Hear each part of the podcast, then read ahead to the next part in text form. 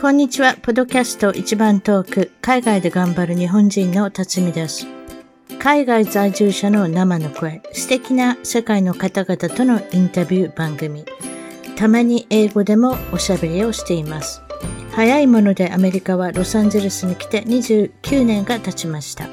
番組のウェブサイトは一番トーク .com 一番トーク .com ゲスト情報や海外お役立ち情報をゲットしてくださいね。番組からのお願いです。iTunes ポッドキャストのアプリから一番トークの批評、レビューから5つ星をいただけたら嬉しいです。星が増えるとランキングが上がり、もっとたくさんの方々に聞いていただけるので、ぜひ私の小さな番組を応援してください。Hi everyone, thank you for listening. podcast Ichiban talk. Uh, today we have uh, from Los Angeles, California. Uh, his name is uh, Dalen uh, Rombato-san. I should say it's in Japanese uh, way. Hello, Dalen-san. Hello, Tatsumi-san. お久しぶりですね。お久しぶりですね。Well, and then, uh, Dalen さんは、well, the you are doing a na- national TV station site reliability engineer. Well, that's a really long title, but it's basically what are you doing? So uh, sometimes uh, we are called DevOps engineers. Uh, sometimes we're called systems engineers. And a long time ago, we were called systems administrators. So basically, our job is to keep the internet servers running that are mm-hmm. responsible for uh, access to everyone's favorite websites and mobile applications. Okay. Well, it sounds like, a, you know, the older the TV stations, you know, I'm not going to m- mention anything, but it's a, uh, it's older, the, the big name, uh, the TV stations you're working with. And, um, you are expert for today. We like to, everybody's talking about what's going on with the Elon Musk, right? Yeah. Yeah. That's the topics today. So there's Elon Musk is the owner of running a business with an uh, electric car, Tesla, very yeah. expensive car. Yeah. It's like hundred thousand dollars, maybe. You have uh, to have a well, minimum fifty thousand, sixty thousand. I don't know. Is they're it? starting to come down, but yeah, they're not uh, cheap cars by any means. right, and the gas price is expensive, so the people want to jump on jump on an electric car. That's for sure. That's the, his uh, uh, trademark for. And then SpaceX. So there's a uh, he does like a what is it called? Like a little rocket, rocket ship. Yes. Or satellite. I actually one of my friend. Uh, the is use a service for as a just to you know not the, rocket uh, ship it's a side i i think a satellite things. He, uh, he starlink was, was yeah his uh satellite based internet service yeah yeah starlink. so anyway uh so he's a richest man i think maybe second now second richest man i don't know but if he used a lot of money is it for 40 billion how much? How much he he spent money for the Twitter? Ultimately, forty-four billion dollars to acquire. Forty-four billion. Okay. Well, I, I cannot tell. 1兆、44兆円 or something like that. If you, if you calculate it's 100 yen equal one dollar. Yeah. But I don't have a calculator, so I don't know 145 yen equal one dollar things. But so anyway, it's, it's a lot of money. And then the people. 高いですよ。It's a lot of people thinking it's he was kind of cool, but it's not. It's kind of uncool. Why is this? Uh, he's just kind of declined as a popularity here. Uh, let's find out. It's How do very, you think? Yeah, it's it's very interesting because you know one of the um, crit- main you know criticisms that you'll read in magazines and newspapers about Mr. Elon Musk's uh, acquisition of Twitter is that the overall paradigm, if you will, the overall uh, situation of having billionaires acquiring major media outlets is a is not a good thing, uh, you know, for free speech and the free flow of ideas or something along those lines, which is very interesting because this is the reason that Elon Musk says he acquired Twitter. Um, but nobody had any complaints about uh, Amazon, you know, the former Amazon founder, uh, Jeff Bezos, uh, mm-hmm. the Washington Post. And uh, coincidentally, the Washington Post, more often than not, runs uh, stories and editorials that are uh, more in accord with certain ways of thinking. And so, for whatever reason, that billionaire owning a major media outlet, a newspaper, is uh, not as problematic uh, as uh, Elon Musk's acquisition of uh, Twitter. Um, and, uh, you know, you can see that uh, it has to be ideologically related because if mm-hmm. did it, as you pointed out, Elon Musk, you know, was very popular particularly because of his ventures involving, you know, solar power and particularly electric cars with the big push mm-hmm. and you know, move away, uh, so, quote unquote, evolve from fossil fuels. Uh, people thought that, you know, this guy was a visionary and, uh, you know, is going to lead us to the future. Uh, mm-hmm. And, and now, uh, I guess some are not so sure. Certainly there have been some criticisms uh, unfortunately, by shareholders. Uh, I can't recall if it was SpaceX or Tesla, but people were concerned that Twitter was becoming somewhat of a distraction for Elon Musk, and so therefore, uh, recently we've seen, you know, certain comments being made with regards to him seeking out a CEO to take over for him uh, while he focuses on some of his other businesses. But until such time, he's done some mighty interesting things with the social media platform. It is. And then, well, he, I mean, he is not really, well, he's still young, right? Around a, hello? Relatively speaking, yeah. He's approximate, uh, I think he's uh, 51 or something like that. Right? Yeah. So there's a, he's kind of like a, maybe this is a form of making the money. How do you think? I well, noticed that Twitter companies not really making good money before him. Before I'm talking about the past. Oh yeah, uh, it was um, you know uh, a bit of a, uh, a bit controversial what was going on with this company's cash flow for a while, and it started coming to light uh, soon after uh, Mr. Musk took over the company. Mm-hmm.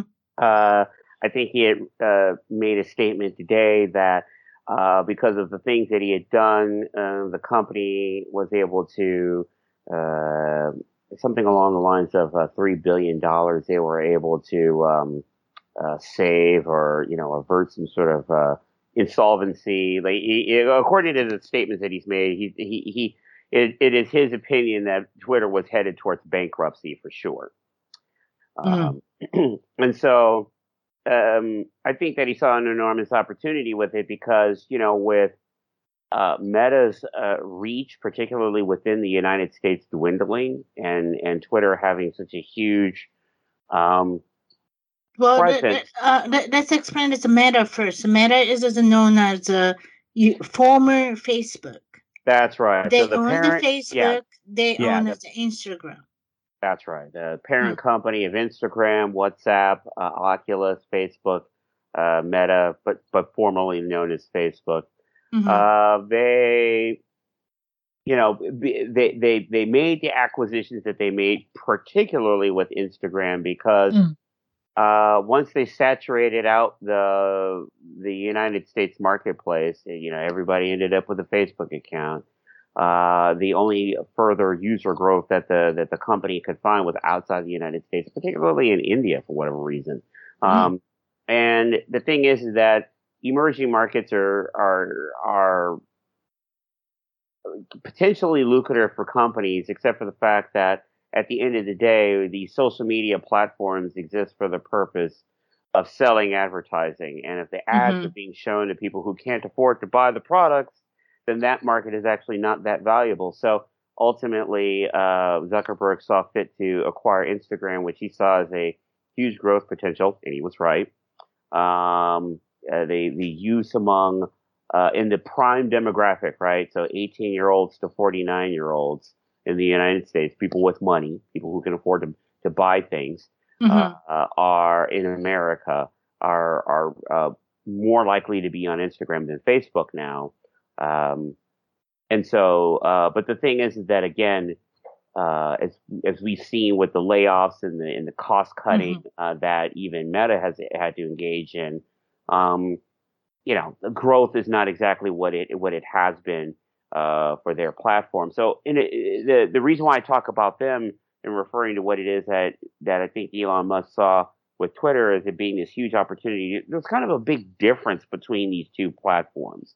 Mm-hmm. Uh, Facebook for whatever reason, um, took a more closed approach to how they do everything, really. In order to be able to enjoy any of the content that is posted on either platform, Facebook or Instagram, you have to have an account. You have to register, sign up, and give them all your personal information, uh, mm-hmm. including your real name. Uh, if they don't think you're using your real name, they actually force you to upload a picture of your ID. You know, there's a very closed system in that way. Whereas wow. you don't even have to have a Twitter account to be able to see tweets. And so mm-hmm. as a result, what it is that you've seen is that when you look at, for example, I watch, uh, I've watched a lot of uh, sports on television. And whenever there's anything that's going on in football or baseball or things along the basketball and uh, celebrity opinions are discussed by personalities on networks like ESPN or Fox Sports, uh, they actually they don't refer to Facebook posts that are made by these personalities. Most of the time, you see something that was posted on social media by LeBron James or maybe even Tom Brady or anybody mm-hmm. else who's a you know uh, um, Aaron Rodgers. Uh, right. They usually will cite the tweet that they posted. So, in spite of the fact that Twitter has not been very good at making money, their presence and their brand awareness in the general public is huge. It's enormous. And mm-hmm. so I think that what Elon Musk saw, being that he's a very good businessman, is a major opportunity to take a company with great reach but mm-hmm. terrible cash flow and mm-hmm. turn it into something that could make an unbelievable amount of money. Did you say any related with Trump? You know, did they ban the Trump account is it declined as even a worst business after the Trump left? I think that Twitter. Main, I yeah, I believe that the main reason that it took them so long to ban Trump in the first place was because uh, enough business analysts within the company were well aware of the fact that if they did it, their uh, user base would shrink considerably. And obviously, that's not good news for their advertisers.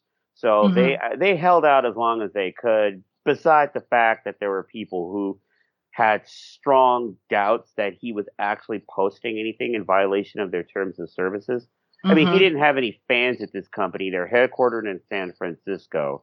The political ideology couldn't be more disconnected from mm-hmm. either mm-hmm. Donald Trump or his uh, fan base. But what Donald Trump had was tens of millions of real users, not bots mm-hmm. like a, like a certain other uh, elected politician who eventually became president.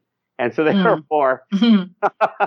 you you had a situation where they were like, well, we don't like the guy, but money talks, and you know what walks. Mm-hmm. But eventually, well, as we saw with their questionable relationship with a certain three-letter federal agency, mm-hmm.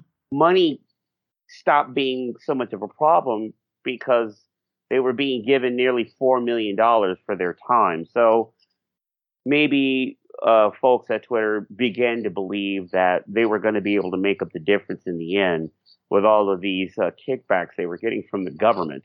I saw that. 3.5 million? Yeah. Yeah. Is, which, that the, you, is that the price? That's the people's money, tax money. That's taxpayer dollars. Yeah. But you know, what's funny is that I'm sure that the folks that were writing the checks were having themselves a pretty good laugh because here you had a company valued at tens of billions of dollars on the New York Stock Exchange, right? We just said mm-hmm. Elon Musk bought Twitter for forty-four billion dollars, mm-hmm. billion. So the mm-hmm. fact that these you know, spooks were able to buy off the Twitter top brass for less than $4 million is kind of amazing. Mm-hmm. Um, I mean, if, if somebody offered me $4 million or, or, or something close to it, I, I, you know, I might consider doing some things that I wouldn't have considered doing before too.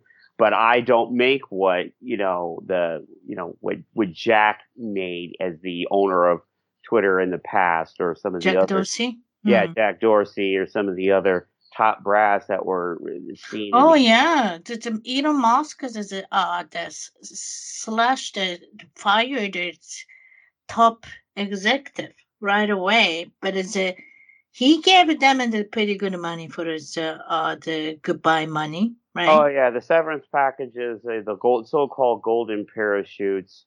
uh, okay. that uh, ordinary, uh, the ordinary engineers likely did not get to see, uh, unfortunately. Uh, maybe some of them, uh, anybody who signed an NDA on how their stuff works, a so-called non-disclosure agreement, Mm-hmm. uh, you know, to keep the lights on, that sort of thing. Uh, usually when folks get let go, but they have certain sensitive details about how the company does what it's supposed to do, even Right. if they're let go, uh, they still keep in touch. So that way, if there's anything they need to know, they can, they can still get access to that information. Um, I like to I like to uh to tell this audience about is why you know so much stuff about this internet, Twitter, social media. Uh, as definitely you are not the average person to talk about uh the internet. So you wanna uh tell the peoples about 1987? Yeah, so um, so yes, briefly, as we we mentioned before, I'm site reliability engineer currently for a um, a national American television broadcasting company. Uh, this is actually the third TV network that I've worked for in my career. that uh, stretches all the way back to 1996.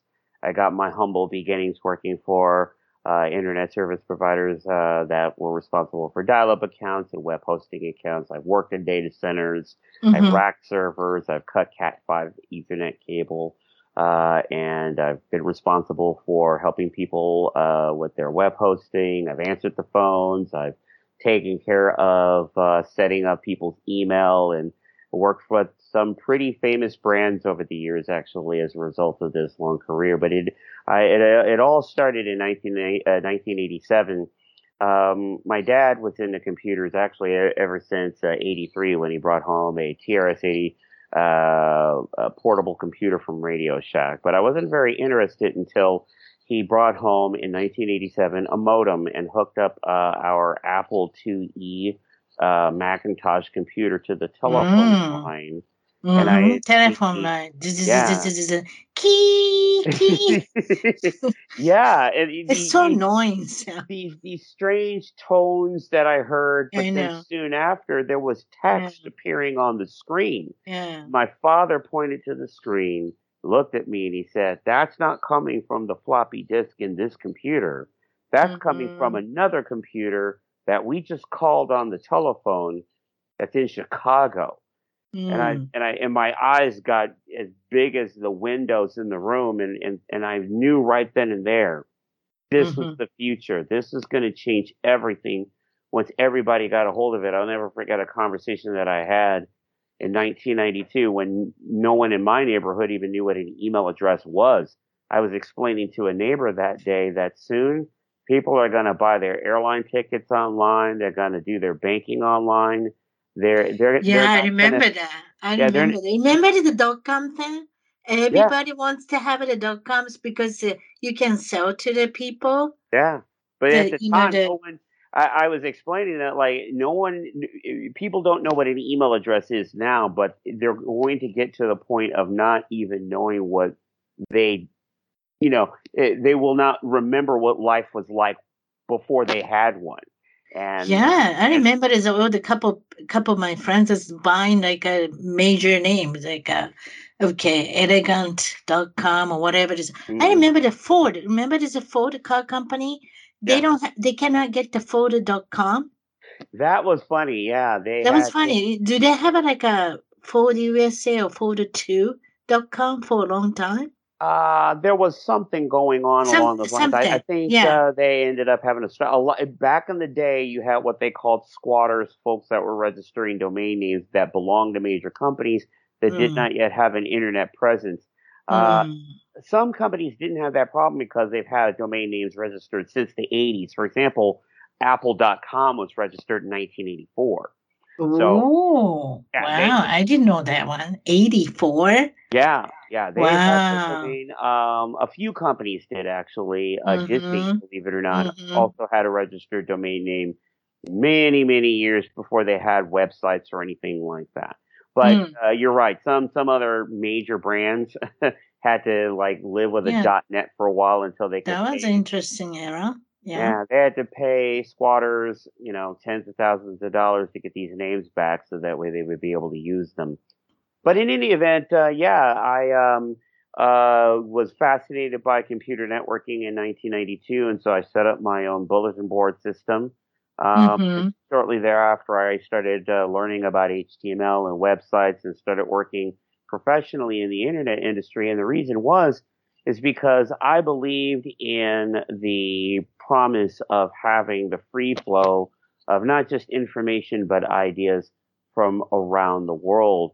Uh, Mhm. That these that these perspectives uh, from people in all these different, not just cities parts of the country, but in different countries all over the world, would um, accelerate how quickly we would be able to solve the world's problems and unify experiences such that things that were previously hard to come by in the way of you know knowledge and information could be more rapidly um, uh, uh, you know had and not just by folks who were at universities or to go to the library but by anybody who had a phone line and a computer and so Mhm. I, I thought this is extremely exciting. I believed in this, and so this is the reason that I decided to get into the industry. It's it's it's a bit disheartening uh, Mhm. to see what's become of it. Unfortunately, uh, as a wide-eyed 16-year-old that got his start in the internet industry uh, by uh, doing telephone technical support for people's dial-up accounts, I did not know and was un, completely unaware of the kinds of person uh, people and personalities in the business, and eventually had come to realize and understand that, unfortunately, uh, Mhm. much of the uh, internet industry, broader big tech, Silicon Valley as a whole, is, um, with some notable exceptions, unfortunately quite populated by people who lack a great deal of morality. There's a huge deficit in scruples uh, among Mhm. these individuals. Uh, you know, obviously, one of the more notorious examples of this being Bill Gates. Uh, Mhm.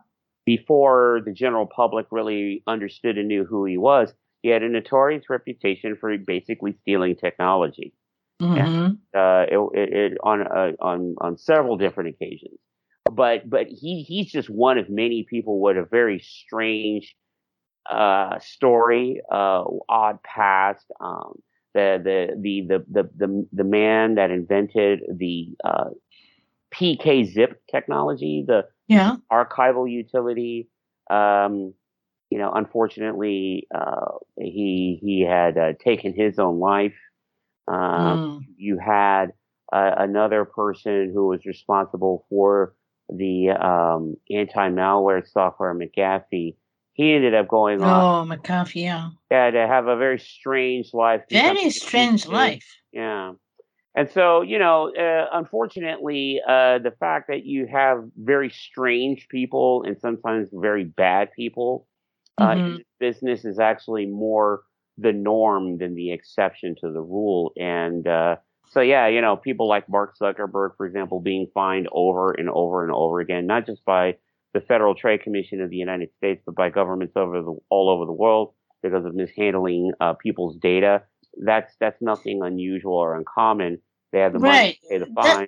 Right, that's what I want to ask. The government and then versus the technology people, it's government sometimes so behind, or- or they can uh, use uh, the social media to control the people's opinion.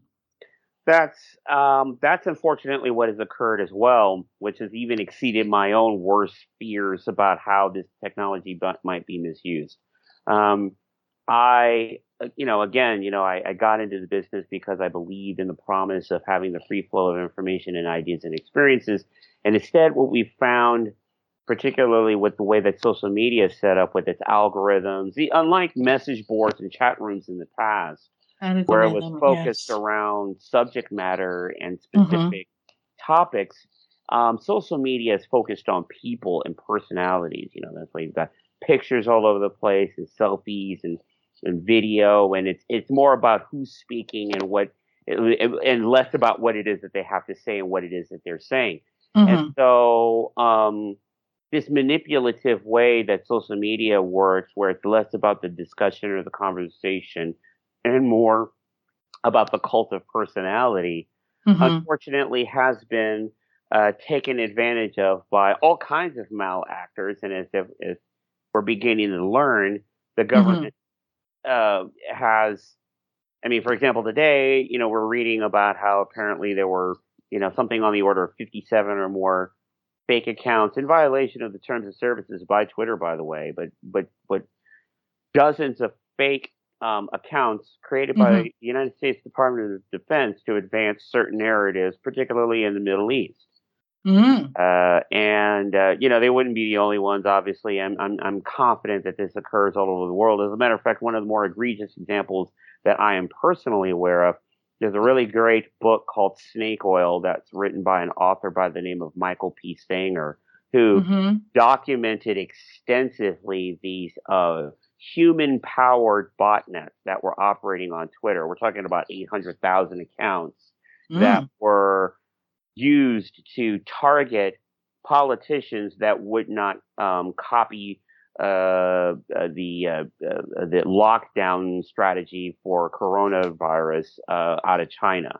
China was pushing very heavily this narrative of you know all the non-pharmaceutical interventions like masking and social distancing, but particularly lockdown. They really they really made, wanted to make sure that Europe and eventually all of the West, you know, the United States included, would carry out this lockdown strategy because as we saw at the end of 2020, the only country whose GDP increased that year was China. Mm-hmm.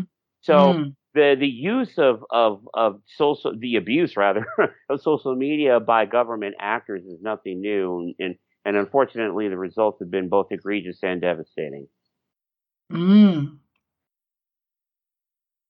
Hello. Yes, and so, okay, good. Yeah, my my uh, uh, you know kind of an interesting segue to that is that as as I may have mentioned on on uh, as I uh, very very uh, appreciative and humbled to be a, a, a third time guest on on your program. I I've previously mentioned that uh, I do mm. I do intend to live in Japan, and mm-hmm. you know some of the questions that I've gotten about like what I intend to do there outside of continuing my music activities uh, is, you know, like, uh, do I intend to continue working in uh, information technology? And while I'm still debating it, I'm, I'm leaning uh, towards uh, taking a different career path, uh, perhaps teaching English, as many Americans do there, mm-hmm. because unfortunately, you know, my own morality and values are increasingly growing distant from that of Silicon Valley and and big tech in general. The things that uh, some of these companies that I've named and not named uh, do uh, and, and have been involved in uh, are uh, difficult to reconcile with how I think and what I think. As I said before, you know, being that the internet, in my opinion, was always supposed to be this open flow of ideas, experiences, and mm-hmm. And, and and conversations to advance humanity. We've kind of seen the internet being used against humanity in, in a wide variety of ways with these right. platforms, with fortunately the notable exception of what it is that Mr. Elon Musk appears to be trying to do with Twitter. Hmm. You think it is a, if you are smart to use uh, the twi- Twitter to like uh what should I say? Like you said, the government is using in the uh the creating Yeah. the order like fake account.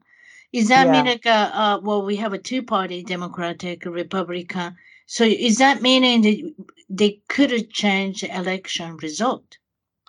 Well, you know, we are seeing that um, there was a um, a lot of activity, at the very least, between certain three-letter agencies within the United States federal government and social media at large, not just Twitter, but all of them. Even Mark Zuckerberg, having appeared on the Joe Rogan Experience, to explain that they did have conversations with them.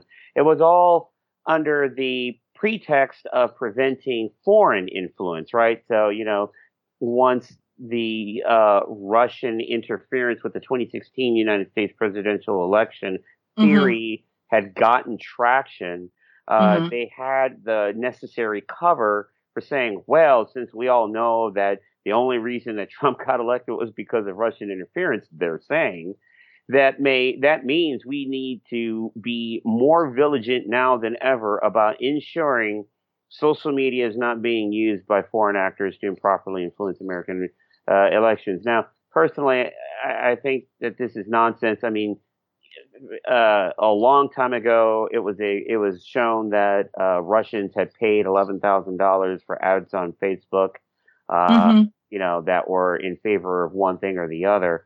But I'm he- I'm here to tell you that as somebody who spends ad dollars on social media platforms to to promote my music, eleven thousand dollars in ads on Facebook is is is uh, a drop in the bucket.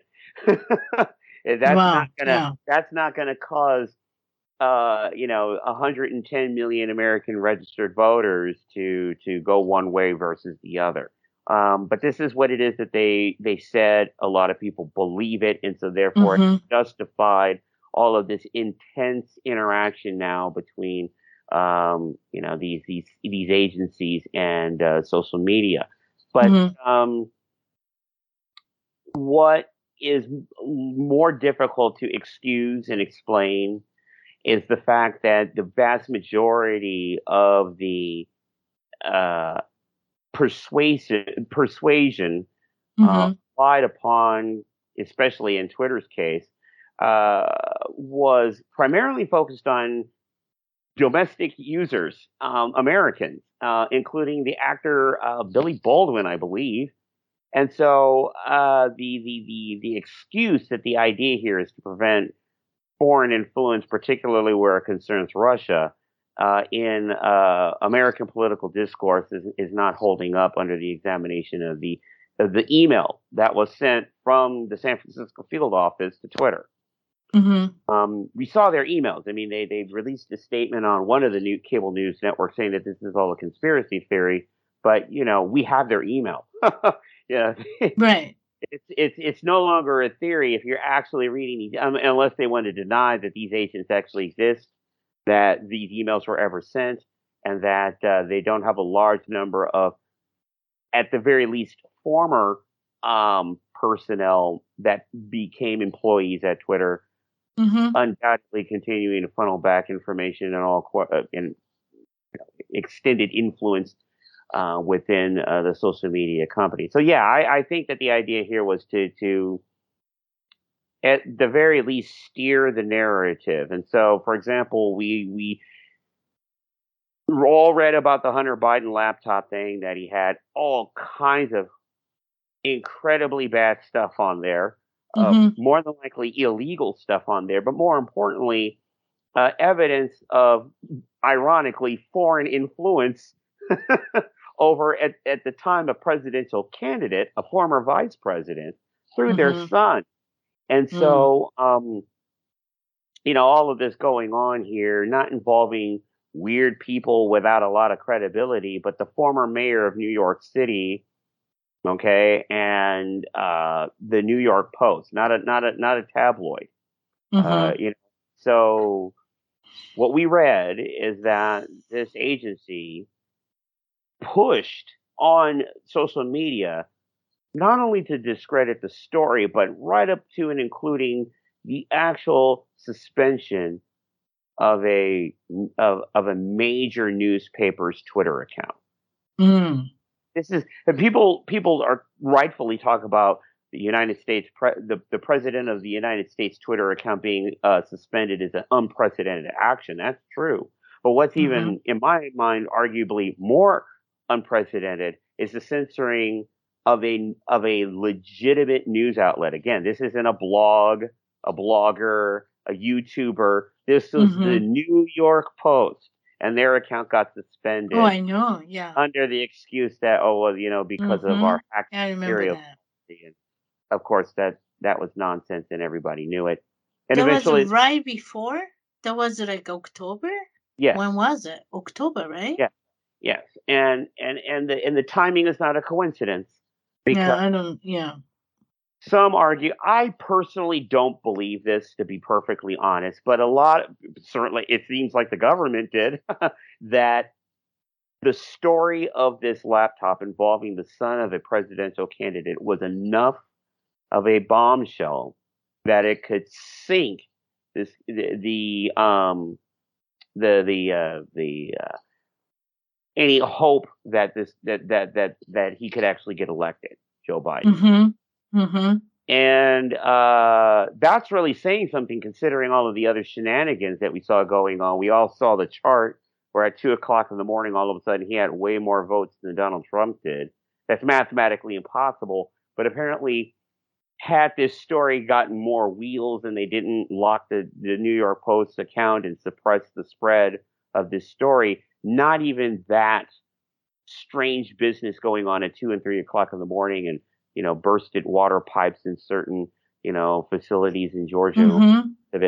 You know, and even all of these these weird things that were going on and ensure that Mr. Joe Biden would become president uh, was not going to be enough to overcome the Hunter Biden story. So I, I, I guess yeah, was, uh, yeah, I heard of some poll.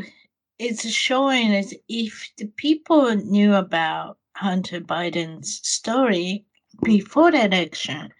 A lot of people said as I didn't want to vote for the Biden. So that that's a reason, the big reason. It they, it, it, it was uh, uh, you know uh, polls don't. I, I'm betting the internal polling was showing that more so than anything that is that was appearing on TV. Mm-hmm. Because certainly you know, again, they were they were kind of. I mean, you know, there it's the first time in the history of America that somebody became president by basically not even campaigning. You know, this was this was exactly, a campaign, yeah. Yeah, this was a campaign where everywhere he went, um, there was almost no one there. Uh, some campaign events got canceled, or they were, you know, ended early in the day. Like, like, how in the world is it possible that somebody who's campaigning like this is going to beat or defeat somebody who right. having rallies with 70, 80, 90,000 people showing up at every single Well, I know. Yeah. And so, then also, I thought it's kind of interesting things that the Hunter Biden story, to, or perhaps, or the international TV. It's not. I'm not talking about the U.S. American right. mainstream news. You can find out from Australia, like uh, even Russian TVs. Like oh. sometimes they telling the truth. More than uh, uh the more if you want to know about is America, they showing more more than uh the, the mainstream news in here. You know, I've been saying that for at least almost three years that uh, I would implore, um, particularly Americans, uh, to as much as they possibly can read or watch um, any kind of news, whether it's uh, via YouTube clips, uh, the websites of the outlets themselves, but somehow mm. get your hands on some news that is published by outlets outside of the United States, whether it be, as you mentioned, uh, the United Kingdom or Australia, Russia, wherever, where, because the thing is that it's not like they're always there, they always get it right or mm-hmm. they're perfect or anything. It's mm-hmm. just that the the influences on their news is a lot different than the influences on our outlets. At the end of the day, um, the the people that that make the news in the United States, uh, you know, they they belong to companies who, like social media companies, sell advertising. And so the thing is, is that if you've got a story that's not particularly posit- uh, popular with your advertisers, uh, it's not going on the air. It's not going to print if it's in the newspaper. And Mm-hmm. so this is the reason why it is, for example, you couldn't get the straight truth about a lot of what things that were going on with, uh, you know, the, the, the pandemic and, and what to do about it. And because Mhm. a lot of the companies that were responsible for, um, uh, how to handle it, let's put it that way, were it had undue influence on the broadcasters that carried a lot of these news programs. Mm-hmm. As it turns out, um, New Zealand and uh, the United States are the only two countries in the world that I'm aware of. I could be wrong, but I believe Mhm. they're the only two countries in the world where it is legal Mm-hmm. for pharmaceutical companies to directly advertise to consumers. You know this. It's not legal for a pharmaceutical company to place an ad on TV in Japan, for example. That's true. And so Mhm. therefore, if there is a outlet, for example, uh, Terebi Asahi, ANN News, or NNN, uh, you know, any, you know, the, the Asahi Shimbun, the list goes on, because they don't get their advertising money from the pharmaceutical companies, they're at Mhm. liberty to, should they choose to, uh, run stories about things that are going on with any number of different products that they make. Uh, Mhm. can't get that kind of transparency in the United States in general because there's just too much ad money coming from that particularly uh, that particular industry. Yes. There's so much on it, especially TV. Absolutely. So it, to your Mm. point, it's a really good idea to, as much as possible, uh, try to get as much news information from out, outside around the world because some of it's going to be wrong, but some of it is going to be right. It's going to fill in some of the gaps that are Mhm. sometimes unintentionally left out of our news programming here, but in some cases are intentionally left out. And so you're never going to know what's going on, for example, in Sweden if Mm. by, by watching the local Los Angeles TV news stations, for example. They're never going to talk about it. No one's going to say, "Oh, hey, um, they, for example, they never locked down. They didn't have a mask mandate. They didn't do any of this stuff, and they were fine." They, they- Mhm. you know, you're never going to know that unless you read news that comes from, generally speaking, outside of the United States. That is true. You have to dig the news. yeah. Okay. Was uh, go back to Elon Musk. You think that what's his goal for this Twitter uh, uh, purchase? well, I mean, I I noticed he is doing a poll on uh, Twitter about should I quit the CEO or something like a kind of strange yeah. question he's doing right now. I don't know how long he he been doing it, but did you notice? I did see that, and uh, it was, um, you know, the only predictable thing about Elon Musk is that he's unpredictable, and uh, this is one of those examples where it's, it's like, wow, he just bought this. Co-. But I mean, the thing is, people own companies all the time where they're not the CEO, Mhm. and um, being that he's involved in so many ventures, it makes sense. I don't think that it's a coincidence in terms of the timing that he would post this poll uh, Mhm. soon after some of his shareholders were beginning to make noise about him being distracted from his other companies.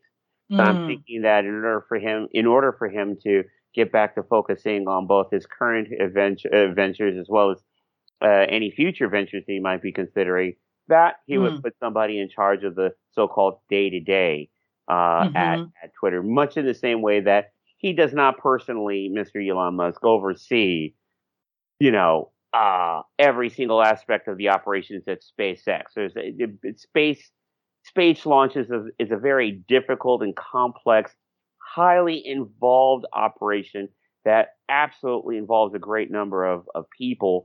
Um, and so while he's one of the few business owners that does like to, as, as we say, get in the weeds, he likes having personal, intimate knowledge of the technical details of his Mm. this is he's not one of these kind of hands off guys who's just good at happy to know about what the reports say from an in, income earning perspective. He really enjoys how his businesses work from a technology perspective. To tell you a little bit about how he thinks and to perhaps anticipate what his plans are in the future for Twitter, um, the story of how he created SpaceX is actually very interesting. He mm-hmm. originally mm-hmm. uh, did not want to get into the rocket making business. It never occurred to him. Originally, he and a business associate had traveled to Russia with the idea to buy one of their rockets to launch payloads into orbit for um, uh, uh, on government contracts. And, well, I didn't know that one. Yeah, mm. that, that's what he really originally wanted to do. His business meetings with people who owned rockets in Russia went very, very, very poorly. Mm. Uh, they didn't respect him at all. Mm-hmm. Uh, they thought that he was not serious. And so they came back to the United States uh, completely empty handed.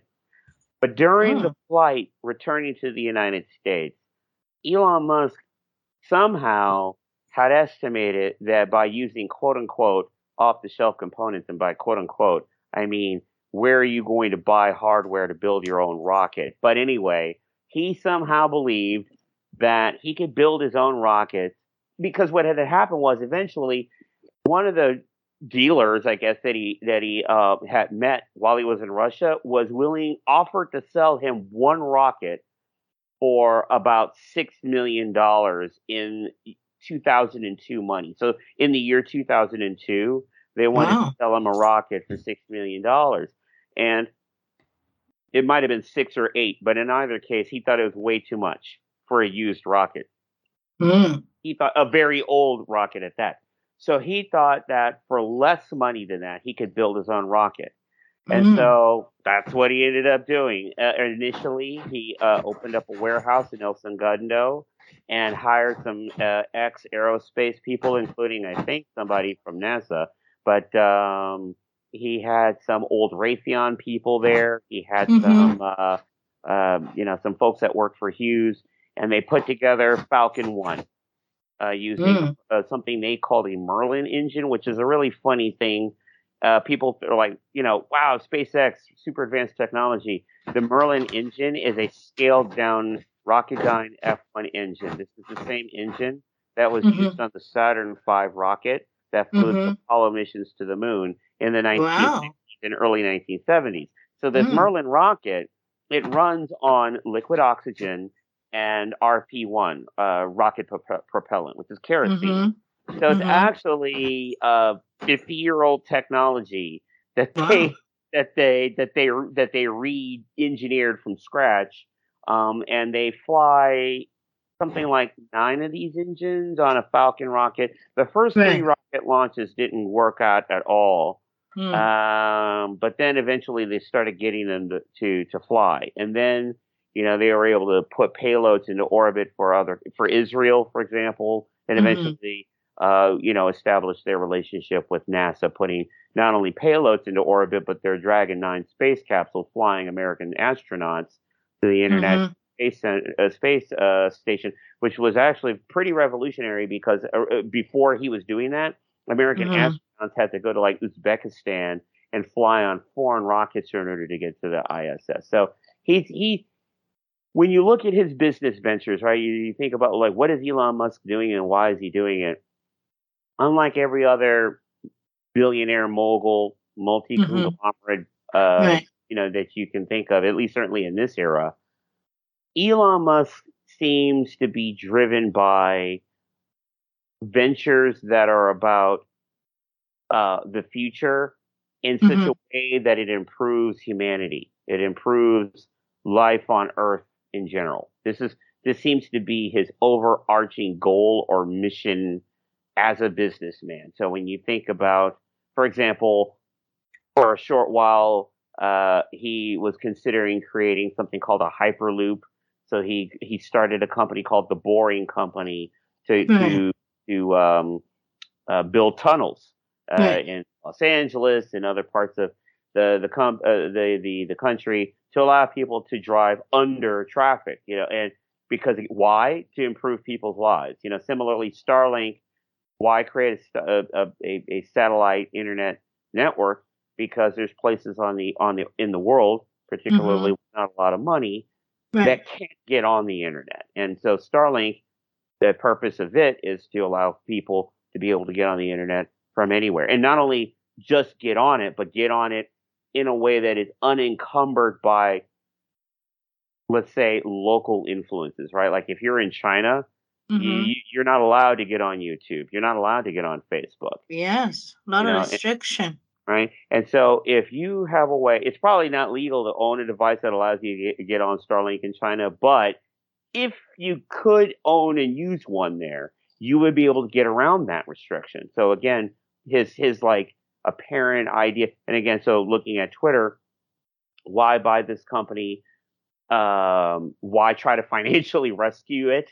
Uh, mm-hmm. Not only is there a huge financial opportunity here, being like I said before, that it has this massive reach all over the world with celebrities and major outlets using it, but right. also because, at least in his own words, he's explained that it is important for there to be a public um, town square, if you will, a public square where there can be the free flow of ideas, information, and experiences.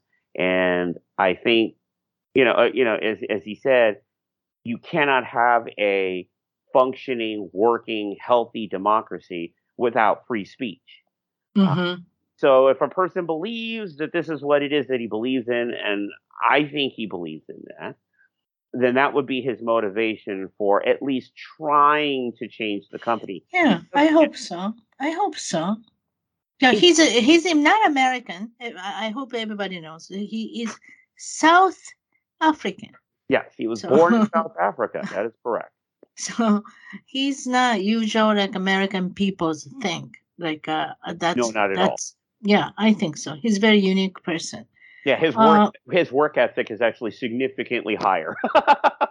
oh, I think so too. Uh, and then okay, these days okay today makes me really mad. Okay, I I read it Twitter. Jon Heyman. I love a baseball. Well, you love a baseball too. You love a Shohei Ohtani. You love it. You love all the baseball. So I I follow the all the off season movement. Mm-hmm. What's going on with the New York Mets? We don't have a we don't have a salary cap. Now they almost like half billion. Half right. billion. Right. About yeah. Uh, four hundred million dollars for the salary. Hundred dollars hundred million dollars for the luxury tax. Yeah. Total is like five hundred million dollars they're using for the one season. Or whole team I should say. But what what about the like Oakland A's? What about right. the Tampa Bay? What about the Milwaukee? Uh, what's it? Brewers? Yes. 40 million, 50 million. That's a whole team budget. Yeah. I mean, uh, that's blew me, blew, blew my mind today. they, they are, we purchased Correa, three hundred fifteen million dollars. Shortstop. Oh, it's a shortstop. It's expensive. No, we're going to use it for the third baseman. what? This well, is, owner is crazy. I I think that you know he uh I, yeah I I honestly don't know what he could be thinking other than perhaps he feels like if it works for FIFA then it could work for Major League Baseball. I mean we've seen what professional uh, soccer players make for you know you know Manchester United and oh he owns a he owns a soccer team too. No, I don't. No, no, no. I don't think oh, so. But I oh, mean, oh, I it, it's okay. just it's just not unheard of to have these, okay. insane salaries for individual players, exactly. despite of the fact that any right. one of these players has a, a season-ending injury, uh, you are in a bad way. and you know, it's um, I, I, in, in, my mind, it is. There, there's a couple of different reasons to do this from a legitimate business perspective, and one of which is um, it sells tickets. If you can put, I mean, because you you you, you just uh, you know across the way, you know uh, the Mets are Queens, and so you know over over in the Bronx where the where the Yankees are, they just re-signed Aaron Rodgers. Uh, excuse me, Aaron. Uh, Aaron Judge. Aaron Judge. Excuse me. Yeah. Wait, wait. It's supposed to go Giants, but never happened. And the yeah. Giants are supposed to have the Correa, never happened. Yeah. I mean, like, uh, Oh, I'm glad I'm not the Giants fan. Well, yeah, exactly. Well, you see, the thing is, is that like I think it, just culturally, like when you look around the United States, you know, there's certain parts of the country that are more passionate about certain sports than others. For example, in Texas, football is is everything, especially college football. Um, Yeah. And if you go to, for example, California, really, uh, this is this is predominantly a, a basketball state with with um, with a with a very strong football following. Kind of after that, of course, you know, a pre Mhm, soccer contingent for obvious Mhm. reasons. So mhm. unless you're the Dodgers, because they've got the celebrity power, a team like the A's or the Giants or the Padres or the Angels, and, and I don't know what they're doing, but but but the Padres and the A's and the Giants will never be able to justify spending that kind of money. I feel bad for the West West Division National League. I mean, Yeah, what about Rockies? What about Yeah, Arizona Diamondbacks? exactly. When they're gonna reach the competing with the Dodgers and the Padres? well, you know, I mean, yeah, it's just so sad. It, it it is, but you know the thing is, is that one of the things that I love about baseball, you know, we talked about it before, is like you know I'm I'm, I'm big into baseball, and, and one of the there's a lot of reasons the, the strategy of the game is one, but another is the developmental system that it has. Um, when we looked at like the magical years that the Dodgers had at the end of the 2010s, right? So the 2017 season, the 2018 season, when they Mhm. were, you know, back-to-back appearances in the World Series under Dave Roberts and all the s- special things they were doing with not only Kershaw but you know Kike Hernandez and uh, Ker- Kershaw, Kershaw's not that great in a playoff, by the way. as it turns out. But the but but ultimately, as a team, you know they've they've been uh, I know. they, they had a great deal of strength, and the predominant amount of that strength Mhm. came from their minor league system. So, if you, for example, their Oh yeah, Will even Smith- Houston too. Look at the Houston. yes, All the guys is leaving. It's too strong. They Yeah. can't competing yeah, because of farm system. So Yeah. I hope this Mets five hundred million dollars, a half billion uh, spending is they they gonna they're not gonna go to the World Series. They're not gonna even go to the playoff. I hope it's that way. I think a lot of people feel the same way outside of New York because certainly they want it because uh, to to to wrap up my previous point, the East Coast, you know, uh, Massachusetts, New York, uh, you know, this is these are baseball states, you know, for the for the for the most Oh part. man, But- yeah. If I'm a player, I don't want to go there. Well, that's I mean, they're criticized. If you a bad performance, oh, they're gonna booing you. I mean, like e- o- own Yeah. own fans, own audience is Oh, gonna yeah. booing you. Oh yeah, no, it's definitely not like the NPB. You know, if you you lose in Japan, they'll they'll still root for you to an Mhm. extent anyway. Uh, s- the Tigers they had one heck of a season, um, and people were starting to lose their patience. But in general, even if the team is not doing very well, they'll still support them all the way. But yeah, in the United States in general, if a team is struggling, there's just Mhm. no patience for that here, particularly in New York, as you pointed out. And so the pressure, I would say, between that and the taxes, uh, yeah, you would have to offer somebody like Herrera three hundred and fifty million dollars to want to put up with. I, I would say, you know, Yeah. you could boo me Mhm. every day if you're going to pay me three hundred and fifty million dollars. Well, supposed to the Giants refused to buy the Correa's uh the contract because some kind of physical yeah, uh the test didn't pass. So, so it's gonna be interesting. Met Oh, said yeah. it, oh come on, we can do it. And then um, we they just gave away the three hundred fifty million dollars for what is it, twelve years? yeah, it has to be. It has to Something like that. Yeah, well, More than ten years. he's pretty young still, and Oh yeah. Yeah. whatever it is, Young young free agent. yeah. Uh, uh, yeah. and and I and I think and I think you know it, to compete in a market like New York is extremely hard. I mean, you know, with the Yankees being the franchise that they are, they've got the history, the 27 uh or I think it's up to 28 now World Series championships. Um if you're if you own the Mets, you have to do something. I think that that was the idea. I think the idea was they They they wanted to go uh, the uh, Albert Pujols route uh, that you know remember you know a decade ago when the Angels opened up their checkbook and wrote uh, uh, uh, wrote up a 10 year, $250 million then unheard Right. Well, yeah, because the reason is that you can get a TV contract. Precisely. So I'm thinking that the yes. Mets here, they're they're kind of thinking, okay, they get some star power going. They have a Maybe. half billion dollar Maybe. roster going. Maybe they can start getting some TV rights. They can start, uh, you know, making right. moves in that very tough sports market they've got out. Right. I mean, like uh, I saw as the owners, uh, the net worth, the uh, the Cohen, Mr. Cohen, the yeah. Mets owners is like a fifteen bi- billion dollars. Oh yeah. So it's and then he spent what? It's two point five billion dollars for the team. Yeah. So they have billion dollars right now. It's yeah. it's just a piece of a cake for him. I yeah, think. yeah. Certainly, this isn't gonna. You know, this isn't an existential threat to him. If he, if this doesn't play out for him, well, I'll say this: a billion dollars is still a lot of money, no matter who you are. But right, it you know you can afford to take that that chance. You know, you can because mm-hmm. I mean mm-hmm. the sports the sports market is is is today versus the sports market of when like you and I were kids, two totally different situations. Mm-hmm. Um, you know, these teams weren't players were making like probably what I make now, you know, in the 80s uh, because they didn't have the ad deals and the, and the, and the broadcast rights and uh, you know back in the day, you know during this, it's I think uh, Super Bowl two.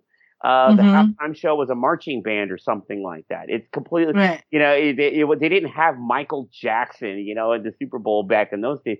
Now they've got, you know, Pink and the Black Eyed Peas and Carrie Pay, uh, Katy Perry and that sort of thing going on during the halftime of, right. of Super Bowl, and mm-hmm. uh, you know the uh, back in the day, you used to be able to watch baseball games on over-the-air TV for free, and now everything is either on a, a, uh, regional sports network, so you have to have cable or buy. Oh you know, yes, we pay this is extra money for this Angels game, but I mean, yes, it's a, it's a big deal.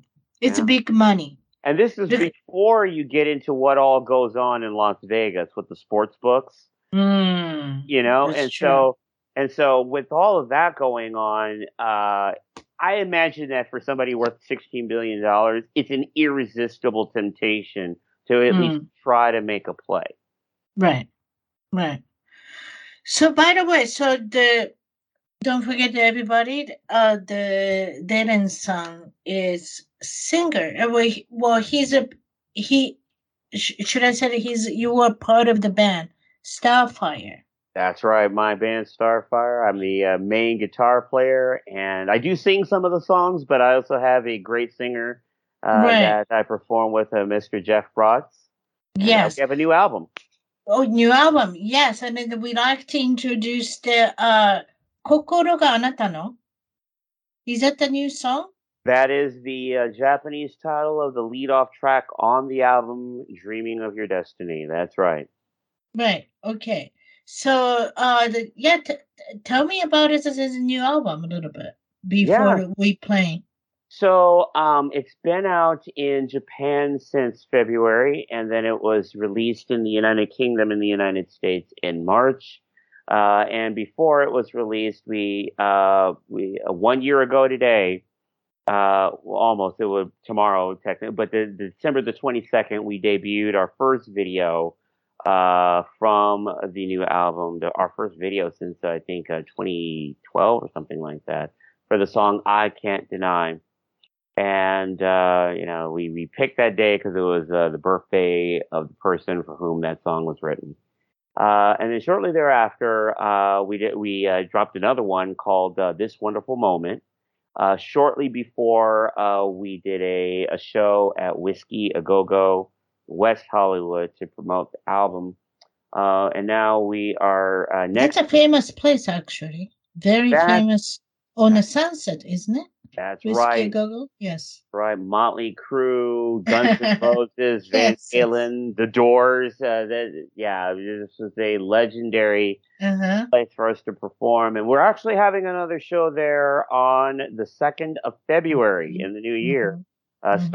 Starfire will be opening for Kingdom Come. Uh, right. Big band from the 80s. Uh, we've opened for Dokken. Now we're opening for. Oh, Dokken. Yes. I remember that. Long hair band. Yeah. Big Yeah, we- hair band. we try to we try to keep the styles consistent, and so uh, you know, as you'll hear, a very strong '80s influence. A lot of people they kind of miss that sound when it comes to rock music. Uh, it's certainly my favorite, and so with this uh, this new song, "Owner of This Heart," the English title, Mhm. it will uh, debut on YouTube on the 29th of December. Oh, nice. And uh, folks that are listening to this podcast are able to get a uh, a sneak preview, if I'm not mistaken. hmm Okay. Well, um, let's play this music. Uh, I mean, the, the the song, new song, and then can can we talk a little bit of the du- during the playing music too? So maybe Sure okay. thing. f- Alrighty. So let me see. Uh, if I can do it. Right. So let's hear this one. All right. I really think the reminded me it is like uh Toto's 38 Specials or the 80s West Coast music. Yeah, that was a big influence over um, kind of what it is that I had in mind uh, after I wrote the lyrics for this. Mm. I originally wrote this song in 2017, and then uh, once I uh, auditioned for, uh, I, I uh, auditioned and selected my singer, Mr. Jeff Broad, uh, the year after, and uh, right away I knew that I wanted him for this song because I knew that it was gonna really bring that sound that I was looking for.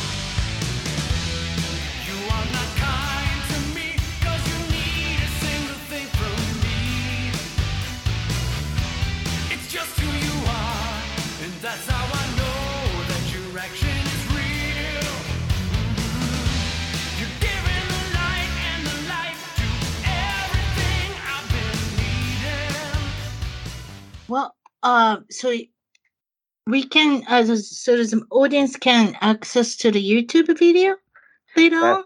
That's right. It'll be on the official Starfire Vevo uh, channel on YouTube. Uh, it's also going to be available on some select platforms like Apple Music as well. And of course, Mhm. uh, they can always pick up the record, which is uh, available at uh, anywhere that you can buy music, including Amazon Music. All right. Well, thank you very much. That was really. It, it's sort of like I said. It's like reminding me that the '80s REO Speedwagons. and It's like a 38 specials, like a Totos. The you know the music's like a soothing. I've, uh, yeah, It's it got was- some guitar too. Yeah, no, it is um, kind of that blend that um, you know I miss. That you know you had Mhm. uh, certainly you know the uh, the the hard rock elements, but at the same time there's that uh, uh, musicality and a melodic element to it as well. And so I just uh, uh, uh, one of my favorite things about what it is that is with that I do with Starfire is being able to bring that back. Uh, All the right. people that really uh, that uh, love the way that sounds. Okay, so I want to put a, a link on my website, ichibantalk.com, ichibantalk.com, and then get the information so people can just click away to uh, reach your YouTubes and some other stuff. So thank you very much today. That was a uh, wonderful, wonderful, great timing. It's been my pleasure uh, to join you once again. Uh, thank you very much for having me. Uh, I hope, uh, by the way, that you have a fantastic uh, holiday coming up and a wonderful new year. Yoi otoshio. Yoi yo to show. Thank you so much. All right. Talk to you soon. Bye bye bye.